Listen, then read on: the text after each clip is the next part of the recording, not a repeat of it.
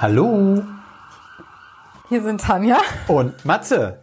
Herzlich willkommen bei einer neuen Folge von Crime Up Your Life. Mord und Totschlag. Was ist denn so witzig heute? Ich kann dir das nicht sagen. Ich musste einfach spontan loslachen. Ach so. Manchmal ist das so. Ja. Lag nicht an dir. Nee, ich weiß. Ich hoffe es nicht. So, ähm, neue Woche, neue Stories, würde ich sagen. Und heute haben wir mal so ein bisschen was etwas softeres, sage ich mal so. Von der, also sie sind schon schlimm, die Fälle. Hast du beide schon gehört? Nein, habe ich nicht, Tanja, aber du hast mir gesagt, dass deine Geschichte heute auch nicht so blutrünstig ist. Das stimmt allerdings. So. Ähm, und zwar, ich habe heute mal zwei Serienmörder mitgebracht. Oh, Und zwar, sagt dir Leonard Lake was? nee, habe ich noch nie gehört. Gut. Und zwar, der wurde 1945 in San Francisco geboren. Und es war so ein aufgewecktes Kind. Der hatte aber schon sehr früh eine Besessenheit äh, für pornografisches Material. Und da ist nicht so ganz die Großmutter unschuldig dran, denn sie hat ihn immer so ein bisschen ermutigt, äh, Nacktbilder von seinen Schwestern zu machen. Ugh. Und der Lake hat auch seine Schwestern beschützt vor den jüngeren Donald, der schon recht frühzeitig auch strafrechtlich in Erscheinung getreten ist und auch seine Schwestern tyrannisiert hat. Okay. Also sein kleiner Bruder war das. Genau. Und somit hat er sich dann immer so die sexuellen Dienste der Lake, die sexuellen Dienste so erarbeitet, sag ich Ja. mal so. Ne? Und die Eltern haben nichts davon mitbekommen? Nee. Und dann kommt wieder so ein Klassiker, was die Serienmörder ja mal ganz gerne machen im Kindesalter. Sie vergehen sich an Tieren. Ist so. Und in diesem Fall waren es Mäuse. Und zwar der Lake, der hat immer Mäuse in Chemikalien geworfen. Und dann hat er beobachtet, wie die gestorben sind, also den Oh. Todeskampf. Und danach haben die sich dann auch in dieser Chemikalie aufgelöst. Ja. Und seine späteren Opfer, die hat er teilweise, nicht alle, aber Ja. zum Teil wurden die auch aufgelöst in Chemikalienbäder. Also nachdem sie tot waren. Aber. Ja. Immerhin, ne? Kann man da ja fast Ja. sagen. Und später diente er dann im Vietnamkrieg als Radaroffizier. Und da in der Zeit wurde bei ihm aber eine psychische Erkrankung festgestellt, eine sozusagen eine schizophrene Persönlichkeitsstörung. Und aus diesem Grunde wurde er dann auch aus dem Militärdienst wieder entlassen. Dann hat er sich einer medizinischen Behandlung unterzogen. Und galt er dann irgendwann als geheilt? Ja, das ist ja eigentlich das Verhängnis gewesen, dass er als geheilt galt. So, nach dieser Behandlung ist er zurück in die zivile Welt angekommen, sag ich mal so. Und da lernte er seine spätere Frau aus einer Hippie-Kommune kennen. Die haben sich dann auch verheiratet und er selbst drehte zu dieser Zeit Amateur-Pornofilme. Und die hat er auch seiner Frau gezeigt. In diesen Pornofilmen, da wurden auch die Frauen gefesselt, misshandelt von ihm und von anderen Akteuren. Und sie selber ähm, fand das so schlimm, dass sie sich von ihm scheiden gelassen hat. Und in der Zeit wusste man eigentlich nicht so viel über sein Leben, nur dass er acht Jahre lang dann auf die Greenfield Ranch gegangen ist. Das war auch eine Kommune und die lebte in Nordkalifornien. Dort lernte er dann seine zweite zukünftige Frau kennen, die Cricket. Da war das ähnlich, nur in diesem Falle hat die Cricket auch bei den Pornofilmen mitgewirkt. Nur der Lake, der wollte, dass es immer heftiger wurde. Sie sollte immer schlimmere Sachen machen und sie sollte auch häufiger mitspielen, was sie wiederum nicht wollte. Und dann haben sie sich in Einvernehmen getrennt. Wiederum hatte die Cricket auch eine Ranch, auf die ist dann der Lake übergesiedelt. Und hat dann da noch mit ihr zusammen gelebt, obwohl Nein, sie nein, hat dann, sie, sie ist da geblieben und er hat alleine auf dieser Ranch gelebt. Die war okay. ziemlich heruntergekommen. Und auf dieser Ranch, er hat übrigens auf der letzten Ranch auch einen versucht, einen Bunker zu bauen, weil er der Meinung war, dass uns eine nukleare Katastrophe erwartet. Und das hat aber der Eigentümer von dieser Ranch mitbekommen und der wollte das nicht und hat ihn das verboten. Okay. Aber jetzt auf der, auf der neuen Ranch hat er wiederum einen Bunker gebaut. Und kurzer Zeit später kam dann ein früherer Militärkollege, sag ich mal so, zu ihm. Und zwar der Charles Shitang NG. Und zwar, das war sein späterer Komplize. Der NG, der wurde von seinem Vater im Kindesalter missbraucht Das ist auch wieder so ein klassisches. Absolut. Ja. Und kam aber aus einem sehr reichen Elternhaus. Der ist zum Studieren dann nach Amerika gegangen, da in die in zum Militär und dadurch haben die sich kennengelernt. So wieder äh, vereint halt auf dieser Ranch hat der Lake ihnen von diesem nuklearen Holocaust erzählt und dass er plant, in diesem Bunker eine neue menschliche Rasse zu züchten und dafür bräuchte er weibliche Sklaven, damit er das neu aufbauen kann. Und das Ganze hat er dann genannt Operation Miranda. Und diese Operation Miranda ist nach einer Figur aus dem Buch Der Sammler von John Fowles. Sagt dir das was? Nee, überhaupt nicht. Okay, ist ganz spannend, musst du mal lesen. Und Angie war sehr überzeugt von dieser ganzen Operation und hat sich natürlich da, sag ich mal so, richtig dran beteiligt. Und diese Operation forderte zwischen 11 und 25 Opfer. Die genaue Anzahl wurde nie ermittelt, aber man geht eher von 25 als von 11 Opfern aus. Jetzt springen wir mal so ein bisschen nach der Tat. Und zwar, die Polizei hat auf der Ranch zwölf Leichen in oberflächlichen Gräbern gefunden. Unter den Opfern befanden sich zwei komplette Familien. Was wieder nicht so ganz dem entspricht, was er eigentlich geplant Ja, er hat. wollte ja eigentlich nur diese Frauen. Genau. Aber die wollte er auch als Sklaven, die wollte er eigentlich nicht töten, ne? Genau. Aber er hat die anderen Familienmitglieder dafür genutzt, um die Frauen willig zu machen. Indem er sie erpresst hat dann quasi. Genau. Indem er sie erpresst hat. Er hat zum Beispiel den Mann vor der Frau halt mit einer Pistole gehalten und hat gesagt, du wirst jetzt sexuell meine Dienste erfüllen und sowas. Und sie hat sich da ja auch bereit für erklärt, aber sie haben ihn trotzdem umgebracht. Und das haben die anderen natürlich auch alle mitbekommen und deswegen wurden die natürlich alle sehr gefügsam, sag ich mal so. Die Männer und die Kinder wurden auch auf der extremster Weise gefoltert und getötet. Fünf Leichen waren von Männern, die zur Ranch gelockt wurden, um ausgeraubt und getötet zu werden. Das ist, passt auch wieder nicht, ne? Nee, aber es, überhaupt nicht. ja, wurde aber gemacht. Und da waren auch zwei Opfer bei, da komme ich später nochmal zu, und zwar der Robin Stepley und der Paul Kosner. Und eine Leiche wurde auch identifiziert als die 18 Jahre alte Catherine Allen, die wiederum der NG durch ihren Bruder kannte, der sein Zellengenosse im Gefängnis war. Denn dieser NG, der war schon wegen kleinen kriminellen Sachen, so Ladendiebstahl, Pipapo, mehrmals schon im Gefängnis. Kannst du mal sehen, wie sich das dann wieder so verstrickt teilweise. Ja, aber dann haben die ja eigentlich einfach nur gemordet. Ja, so würde ich das Ja. auch sagen. Mhm. Und die Polizei fand außerdem viele angekohlte Knochen menschlicher Herkunft, konnten sie es aber nicht mehr identifizieren, zu wie vielen Opfern das gehörte. Deswegen ist, ist das halt offen, wie viele Tote es gab. Auch der jüngere Bruder, der Donald, der war ja seit 1983 verschwunden und der wurde auch da gefunden, tot.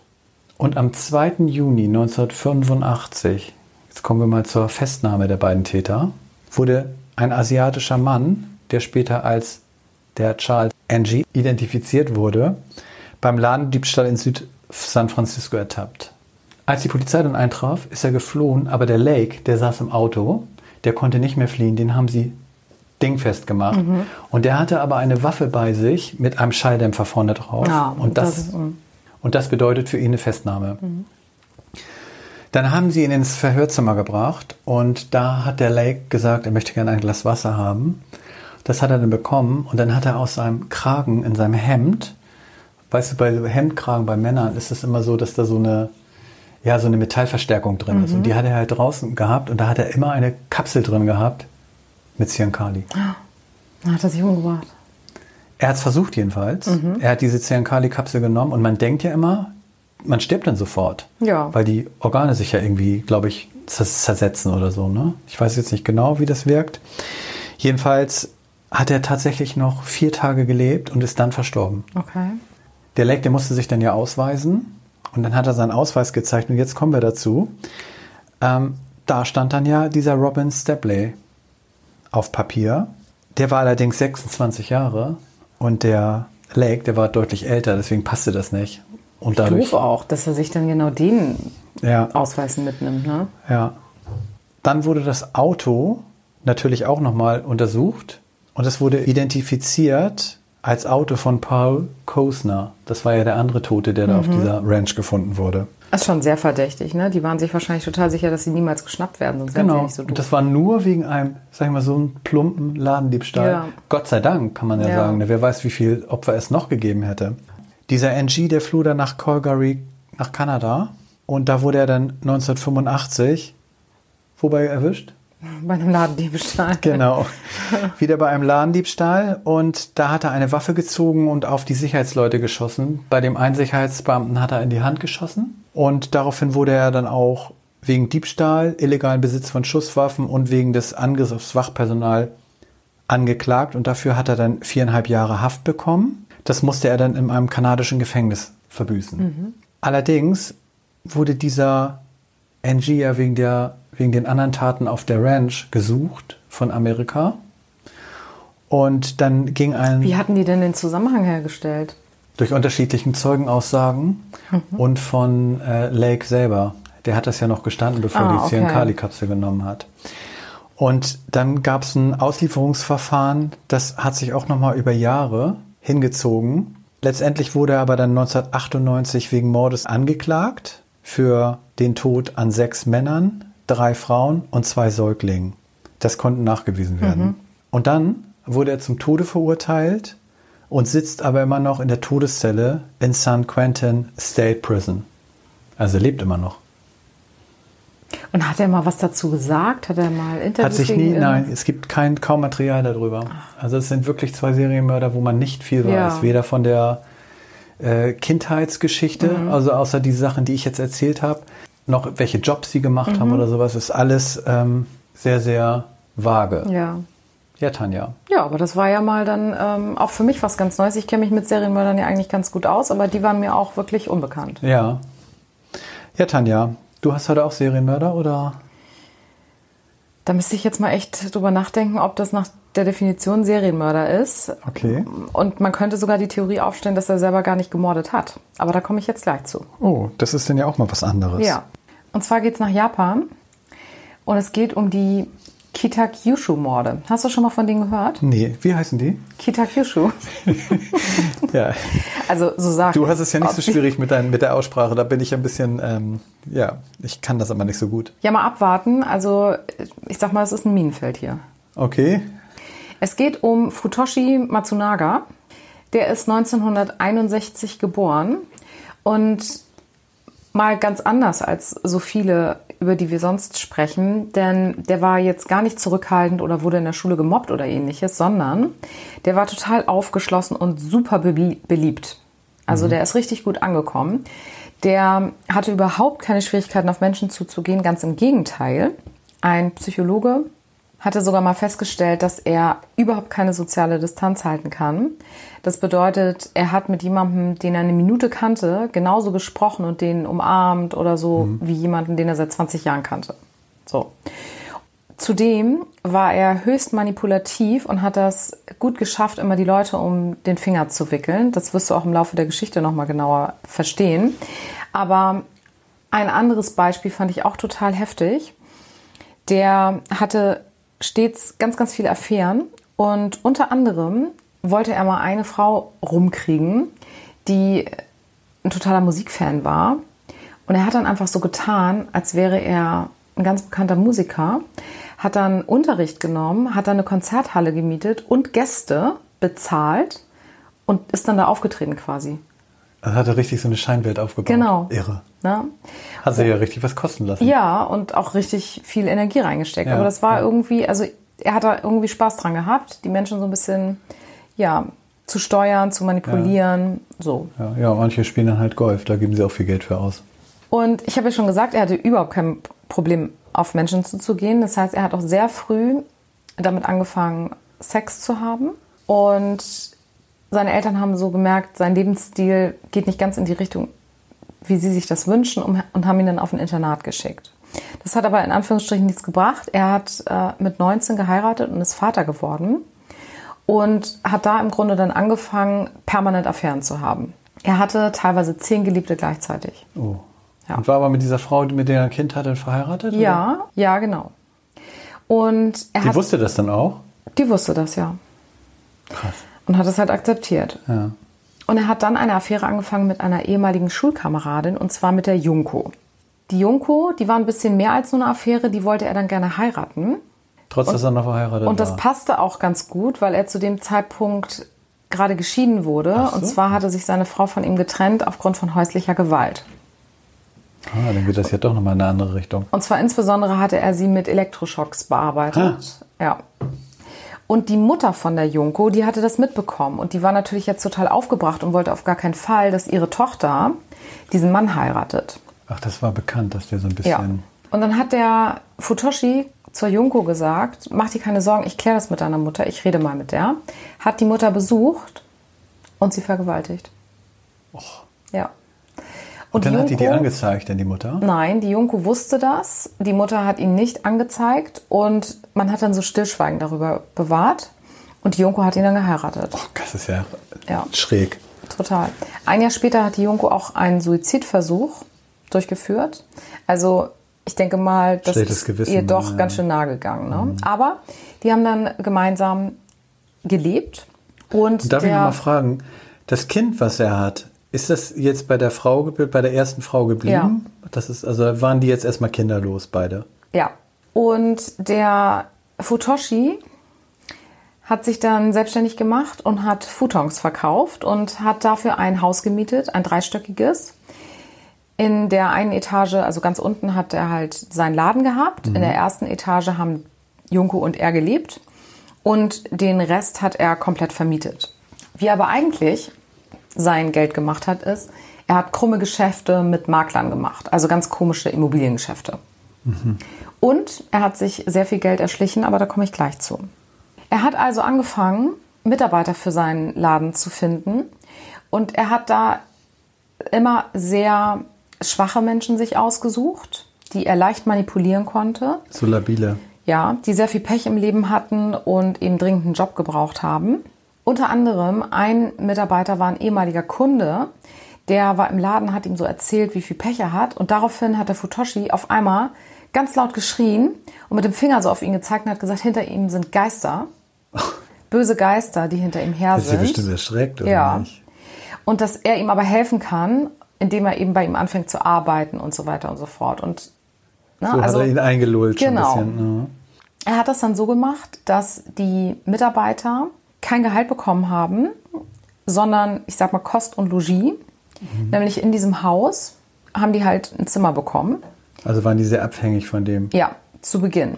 Nach und nach ist es dann so gewesen, dass er die alle zusammengefercht hat in einem Zimmer und sie da gequält hat. Die mussten alle Trainingsanzüge tragen. Die Frauen durften kein Ober Oberteil tragen, mussten aber ihre Brustwarzen bekleben. Die mussten in der Wohnung immer auf allen Vieren laufen, durften maximal vier Stunden schlafen und haben keine Decken bekommen, sondern mussten Zeitungen benutzen. Ist ja richtig erniedrigend. Ja. Darüber hinaus hat er, ich sag mal, die altbewährten Elektroschocks sehr gerne angewendet und hat dann eben, und da komme ich aber zum Schluss zu, die untereinander gegeneinander quasi ausgespielt. Eine Geschichte fand ich auch noch ja, erwähnenswert, die sich in der Zeit so zugetragen hat. Er hatte ja weiterhin Affären. Und unter anderem hatte er eine Affäre mit einer Frau, die selbst eigentlich verheiratet war und drei Kinder hatte. Die ist mit einem Kind zu ihm gezogen. Und die Junko, die hat das ja mitgemacht und hat dann so getan, als wäre sie seine Schwester.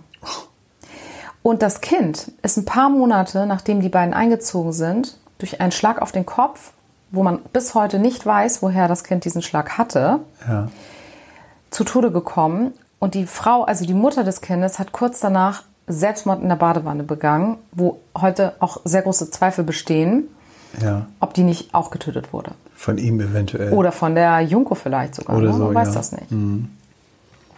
Das nie geklärt. Dann hatte ich ja bereits erwähnt, dass er krumme Geschäfte, krumme Immobiliengeschäfte gemacht hat. Und unter anderem mit einem bestimmten Makler, der eine neunjährige Tochter hatte und auf die hatte er es so ein bisschen abgesehen. Und er hat ihn dann erpresst und hat gesagt, er wird alles auffliegen lassen, wenn die neunjährige Tochter nicht mit ihm zu ihm zieht. Die hat dann dort mit ihm gelebt, wurde permanent gequält und zum Sex gezwungen. Mit neun, das ist Ja, echt mit hart. neun. Ja. Und Dass der Vater das trotz allem mitgemacht hat, auch Ja. wenn er so erpresst worden ist. Das verstehe ich auch nicht. ja. Ich kann aber sagen, der Vater kann da heute auch nicht mehr viel zu sagen. Da komme ich später tot? zu. Mhm. Und er hat sich dann halt zum Beispiel von dieser einen Frau, die da in der Badewanne umgekommen ist, 100.000 ähm, Euro erschlichen. Von dem Makler hat er sich Geld erschlichen. Dass die ihnen das alle ja auch so gegeben haben, ne? Ja, er hat die halt immer erpresst Mhm. und er hat die immer damit unter Druck gesetzt, dass er gesagt hat, ich bringe den Rest deiner Familie um, wenn du mir das Geld nicht gibst. Ja. Und dann haben die das halt gemacht. Ne? Und unter anderem hatte er einen anderen Makler mit seiner Tochter auch zu ihm geholt und erpresst. Der wollte fliehen und ist aus dem zweiten Stock aus dem Fenster gesprungen. Oh. Muss dir mal vorstellen, wie verzweifelt der war, Ja. ne? dass der aus dem Fenster springt. Ist der gestorben dann da? Der ist hat nicht gestorben. Das ist noch, ähm, das fand ich auch so absurd. Dem hat niemand so richtig geglaubt. Die dachten, der hat einen Schuss weg. Ja. Und der ist in eine Psychiatrie gekommen. Und der Futoshi hat dann das Kind genommen und das einfach vor der Tür von seiner Ex-Frau abgesetzt. Und die wurden nie erwischt. Also zu dem Zeitpunkt hätte das ja schon rauskommen können, Ja, alles. klar. Aber ist es dann halt dadurch nicht, ne? So, und jetzt äh, kommen wir schon langsam zum Ende und dann kommen eigentlich auch dann erst die Morde. Und zwar hatte er die Familie von der Junko erpresst. Er hat gesagt, wenn die ganze Familie nicht zu denen zieht, dann behauptet er, dass die Frau, die in der Badewanne verstorben ist, von der Junko getötet wurde und die muss dann ins Gefängnis. Und daraufhin ist die ganze Familie von der Junko zu ihm gezogen. Warum wollte er das? Die mussten daraufhin alle ihre Jobs kündigen, sich alle arbeitslos melden und das komplette Geld an ihn abdrücken. Das haben die gemacht. Ja, das haben die gemacht, weil sie auf gar keinen Fall wollten, dass die Junko ins Gefängnis kommt. Vielleicht hat die Junko das ja auch wirklich gemacht, ne? Man weiß es ja Man nicht. weiß es nicht, ja. Ne? Man muss aber auch sagen, dass diese gesamte Familie dann irgendwann total gebrochen war. Du musst dir vorstellen, die sind von morgens bis abends mit Elektroschocks gequält worden und die haben komplett ihren Lebenswillen verloren und sind da eigentlich nur so wie Zombies rumgelaufen. Keine Jobs gehabt und ja, Genau, eingesperrt. Komplett abhängig von dem. Ja. Und jetzt komme ich zu den tatsächlichen Morden. 1997 hat die Junko, und jetzt sage ich schon mal unseren Zuhörerinnen und Zuhörer, jetzt heißt es aufgepasst, weil das ist ein bisschen komplex jetzt, wer wen da umgebracht hat. Okay. Denn es ist nicht so, dass der Futoshi einfach da alle Umgebracht, umgebracht hat. hätte. Ne? Der Futoshi hat der Junko befohlen, ihren Vater zu töten. Das hat sie gemacht mit einem Stromschlag. Daraufhin ist Junkos Mutter total verzweifelt und hat den ganzen Tag geheult und geschrien. Das hat den Futoshi so genervt, dass er Junkos Schwester wiederum befohlen hat, Die Mutter, die Mutter umzubringen. zu töten. Ja. Die Schwester wiederum war verheiratet und sie hatte durch diese ganzen Quälereien ihr Hörvermögen verloren und war auch ganz viel am Jammern und am Jaulen. Dann hat der Fu- Futoshi ihrem Ehemann wiederum befohlen, sie zu töten. Und der hat sie stranguliert. Das hat er auch gemacht. Ja. Dadurch, dass er seine Frau jetzt stranguliert hatte, ist er total apathisch gewesen und verhungert. Der saß da nur noch und ist dann verhungert, war also auch tot. Ja. Und die beiden hatten zwei Kinder, eine zehnjährige Tochter und einen fünfjährigen Sohn. Der Futoshi wiederum hat dann der Schwester be befohlen, den Bruder umzubringen. Die hat ihn stranguliert. Ach so, dann hat die Zehnjährige den Fünfjährigen umgebracht. Ja. Krass, mit zehn Jahren schon, ne? Ja. Und die Schwester wurde dann durch den, durch den Stromschlag von Futoshi vermutlich selbst getötet, auf jeden Fall durch einen Stromschlag. Und dann haben die alle zerstückelt und gekocht, bis nichts mehr übrig war. Also im Grunde haben die keine Leichenteile oder irgendwas. Wer hat die jetzt gekocht? Futoshi. Alleine. Na, das weiß man nicht genau. So, Also weil du eben die sagtest. ja, also die Junko war natürlich immer irgendwie involviert. Okay. Mhm. Ne? Ähm, aber was genau sie da jetzt gemacht hat, das konnte man eben nicht konkret nachweisen. Dann haben wir als eigentlich einzige Überlebende da ja noch diese neunjährige Tochter von dem Makler. Wir erinnern uns. Das stimmt. Und die musste ihren eigenen Vater permanent mit Stromschlägen quälen. Und irgendwann ist er daran gestorben. Der Futoshi hat dann gesagt, mach dir keine Sorgen, ich entsorge die Leiche, aber du weißt natürlich, also ich halte jetzt hier meine Klappe, aber du bist eine Mörderin. Und die war ja neun, ne? Und Ja. damit hat er sie natürlich total unter Druck gesetzt. Und dann war die insgesamt acht Jahre da. Das musst du dir mal vorstellen. Acht ja. Jahre. Und als sie 17 war, ist sie geflohen. Und jetzt finde ich das auch so heftig. die ist zu ihren Großeltern gelaufen und er hat sie bei den Großeltern gefunden. Und jetzt hatte ich ja schon gesagt, die waren alle wie so Zombies, ne? Ja. Völlig neben der Spur. Klar. Und er hat dann den Eltern erklärt, dass er sich ja schon ganz lange um sie kümmert und dass sie drogensüchtig ist und nicht weiß, was sie spricht und dass er sie mitnimmt und sich eben weiterhin um sie kümmert. Und dann haben die Großeltern ihm vertraut, weil ich hatte ja schon gesagt, dass er eben die Leute so gut manipulieren konnte. Ja. Und er hat sie dann wieder mitgenommen. Also ganz schlimm. Und das Gute ist, sie hat es geschafft, ein zweites Mal zu fliehen. Diesmal ist sie nicht zu ihren Großeltern, sondern direkt zur Polizei. Hat alles dort erzählt. Die haben ihr geglaubt. Die sind in dieses Dank. Haus Ja. und haben Junko und den Futoshi eben festgenommen. Und die Frau war definitiv ja mindestens an einem Mord beteiligt, nämlich sie hatte ihren Vater getötet. Aber sie hat halt nur lebenslänglich bekommen, weil der Richter eben gesagt hat, sie war so dieser Manipulation von dem Futoshi ausgesetzt, dass Ja. man sie jetzt nicht für Morde tatsächlich verurteilen kann. Sie ist in die Psychiatrie gekommen und ist da auch nach wie vor, obwohl der Futoshi gesagt hat, dass alle Morde durch seine Frau begangen wurden. Also er hat alles auf sie geschoben. Und das hat ihm aber niemand geglaubt, sodass er 2011 die Todesstrafe bekommen hat und auch in Japan dauert das ja nicht so lange wie in Amerika, sofort erhängt wurde. Erhängt, okay. Also ich kann mir das nicht so richtig vorstellen, dass sowas auch hier passieren könnte. Du? Ich weiß es nicht. Also in so einem großen Ausmaß wahrscheinlich nicht, ne? Aber ja. Also Aber man hat so durch schon viele Sachen ne? gesehen, die passiert sind ne? Ja. und, und wo man es nie gedacht hätte. Ja. Aber in diesem Fall, ich glaube es eher nicht. Aber Wir hoffen es mal nicht, ne? Nee, wir wollen es mal nicht Mhm. hoffen, genau. Ja, Tanja, das waren wirklich mal zwei etwas andere Geschichten. Und dann sagen wir bis nächste Woche.